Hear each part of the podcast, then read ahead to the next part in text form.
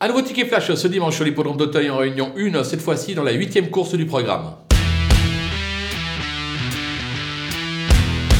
Dans cette épreuve, on va tenter un 2 sur 4 euh, en rachetant deux chevaux qui viennent de décevoir. D'abord, le numéro 10, le Listrac. Euh, en effet, euh, dernière fois, sixième seulement sur le steeple.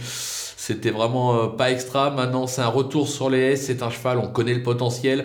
Euh, s'il se montre euh, sous son meilleur jour, il devrait tout simplement s'imposer. Méfiance toutefois avec un cheval qui vient de descendre également, le numéro 13, Hades, qui là aussi retrouve les, alors que le dernier coup c'était sur le steep. C'est Jean-Bertrand de Balanda qui l'entraîne. C'est un cheval qui a tout montré. Révéli lui sera associé. Moi j'ai confiance. Je pense que le 2 sur 4 est jouable.